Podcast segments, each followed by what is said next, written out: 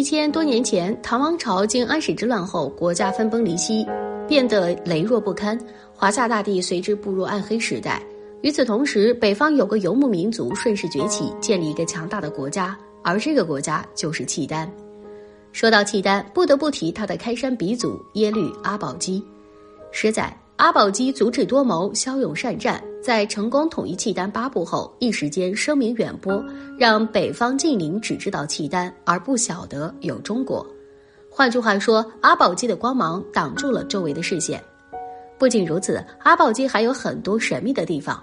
据说他可以预言自己的死亡，如天赞三年（九二四年六月十八日），他在召集皇后、太子、宰相及契丹诸部首领时说：“上天降监，惠及征民，三年之后，岁在丙戌，时值初秋，必有归处。”什么意思呢？三年后丙戌年初秋七月二十七，将按时离开人世。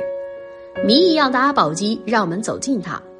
公元八七二年，一位名叫萧炎纸巾的契丹女人做了个梦，梦见草原上的太阳坠落在她怀里，于是就有了身孕。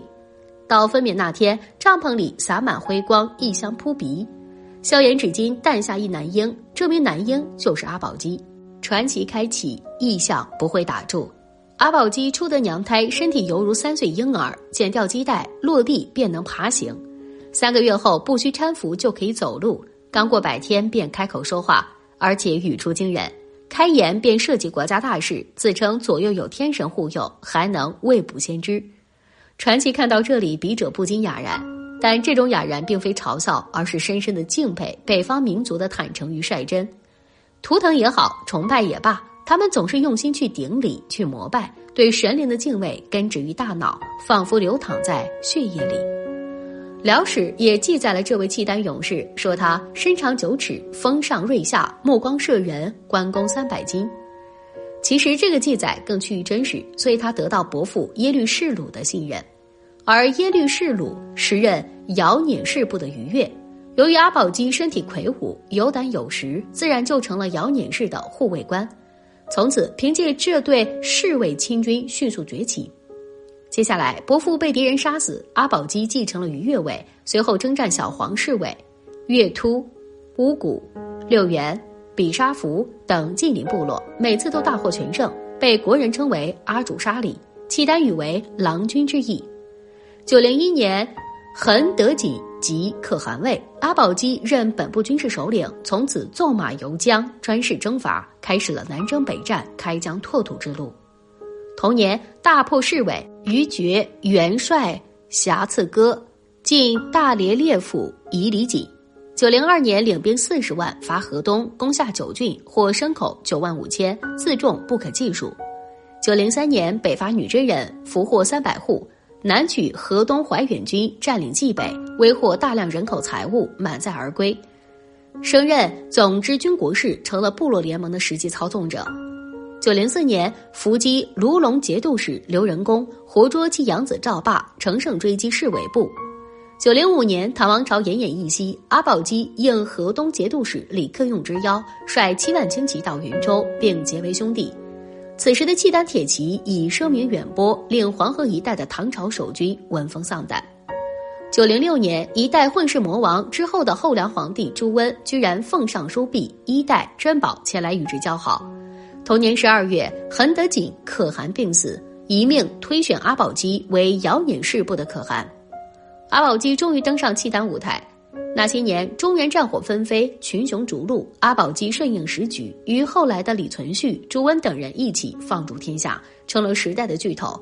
之后两次发兵幽州，虽遭失败，但他看到这片要地的战略价值，最终他的儿子耶律德光完成这个使命，从石敬瑭手里拿到燕云十六州。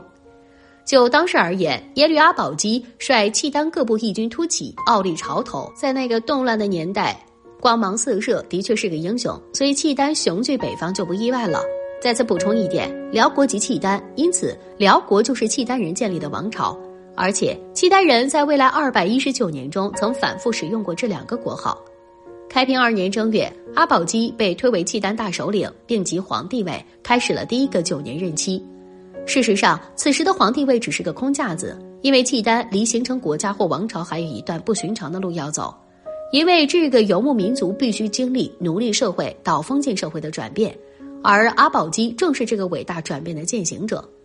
之前，契丹各部实行家族世选制，即通过民选推举可汗。可等到阿保机担任可汗后，就打算效仿中原，让子孙世袭罔替，建立永久王朝，并剥夺其他各部的选举权。计划刚落地，就遭到耶律次葛四兄弟的强烈抗议。结果，四人联合谋反，发生驻地之乱。阿保机被搞得焦头烂额，但又不忍心杀了他们，所以在平叛后，邀四人一起登山，对天盟誓。在贬了耶律次葛迭次部的夷离井后，便赦免了。但以耶律次葛为首的几兄弟并不领情，各部又分别于九一二年三月、九一三年七月再次反叛，差点把阿保机先下大位。直到九一四年五月才得以平息。经历屡次平叛，阿保机付出了惨重代价。部落原有战马上万匹，到叛乱结束，大部百姓草原放牧，只有靠步行了。本部落内乱刚刚平息，其他七部也跃跃欲试了。但这一次，阿保机却采用阴谋血腥的手段，因为单凭遥辇部之力还不足以与契丹七部抗衡，所以在七部首领的强迫下，阿保机只好交出了代表最高权力的旗鼓，并答应退位。不过他下了个套。他对七部首领说：“我在可汗之位九年，下属有很多汉人，我想自己领一部去治理汉城，可以吗？”众人一致同意。阿保机到了蜀地，开始引领汉人耕种、修建城池，并为七部提供稀缺的盐和铁。一时间，经济发达，独树一帜。不久，他便开始谋动了，派人转告七部首领：“我有盐池，常给各部供给，但大家只知道吃盐方便，却不知道盐池也有主人。”你们应该犒劳一下我和我的部下吧。随后，七部首领带着牛和酒齐聚盐池，一番猜拳行令。在喝得烂醉的时候，阿保机手下一涌而上，扫除了一切障碍。这就是血腥的盐池会盟。九一六年，阿保机正式登上皇帝位，建立大契丹国，同时一系列措施出台。阿保机仰慕中原，崇拜汉高祖刘邦和臣下萧何，所以把自己的名字耶律义改为刘义。换句话说，耶律等同于刘姓，同时赐自己的母亲、祖母家族原拔里氏、以氏氏为萧姓，这就是后来契丹皇后全部姓萧的原因。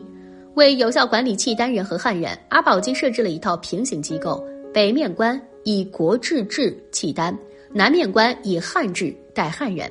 这样一来，我们就能理解《天龙八部》里乔峰南院大王的官衔了。而且阿保机每年四季都会在两地选择不同的地方居住，史称四时奈伯。表面看是游牧，实际却是一种高明的巡查。另外，阿保机精通汉语，并任用汉臣韩之谷、韩延辉、唐墨迹为谋士，几乎照搬唐朝三省六部制，设州县、立城屋、定赋税、颁绝育法，创造契丹文字，建皇都上京、兴孔庙、佛寺、道观等，部分实现了。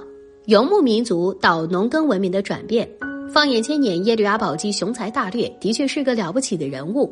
九二六年九月二十六日，阿保机死在征渤海国的归途上。关于他的死亡，结合前文，后世均认为不属于正常死亡。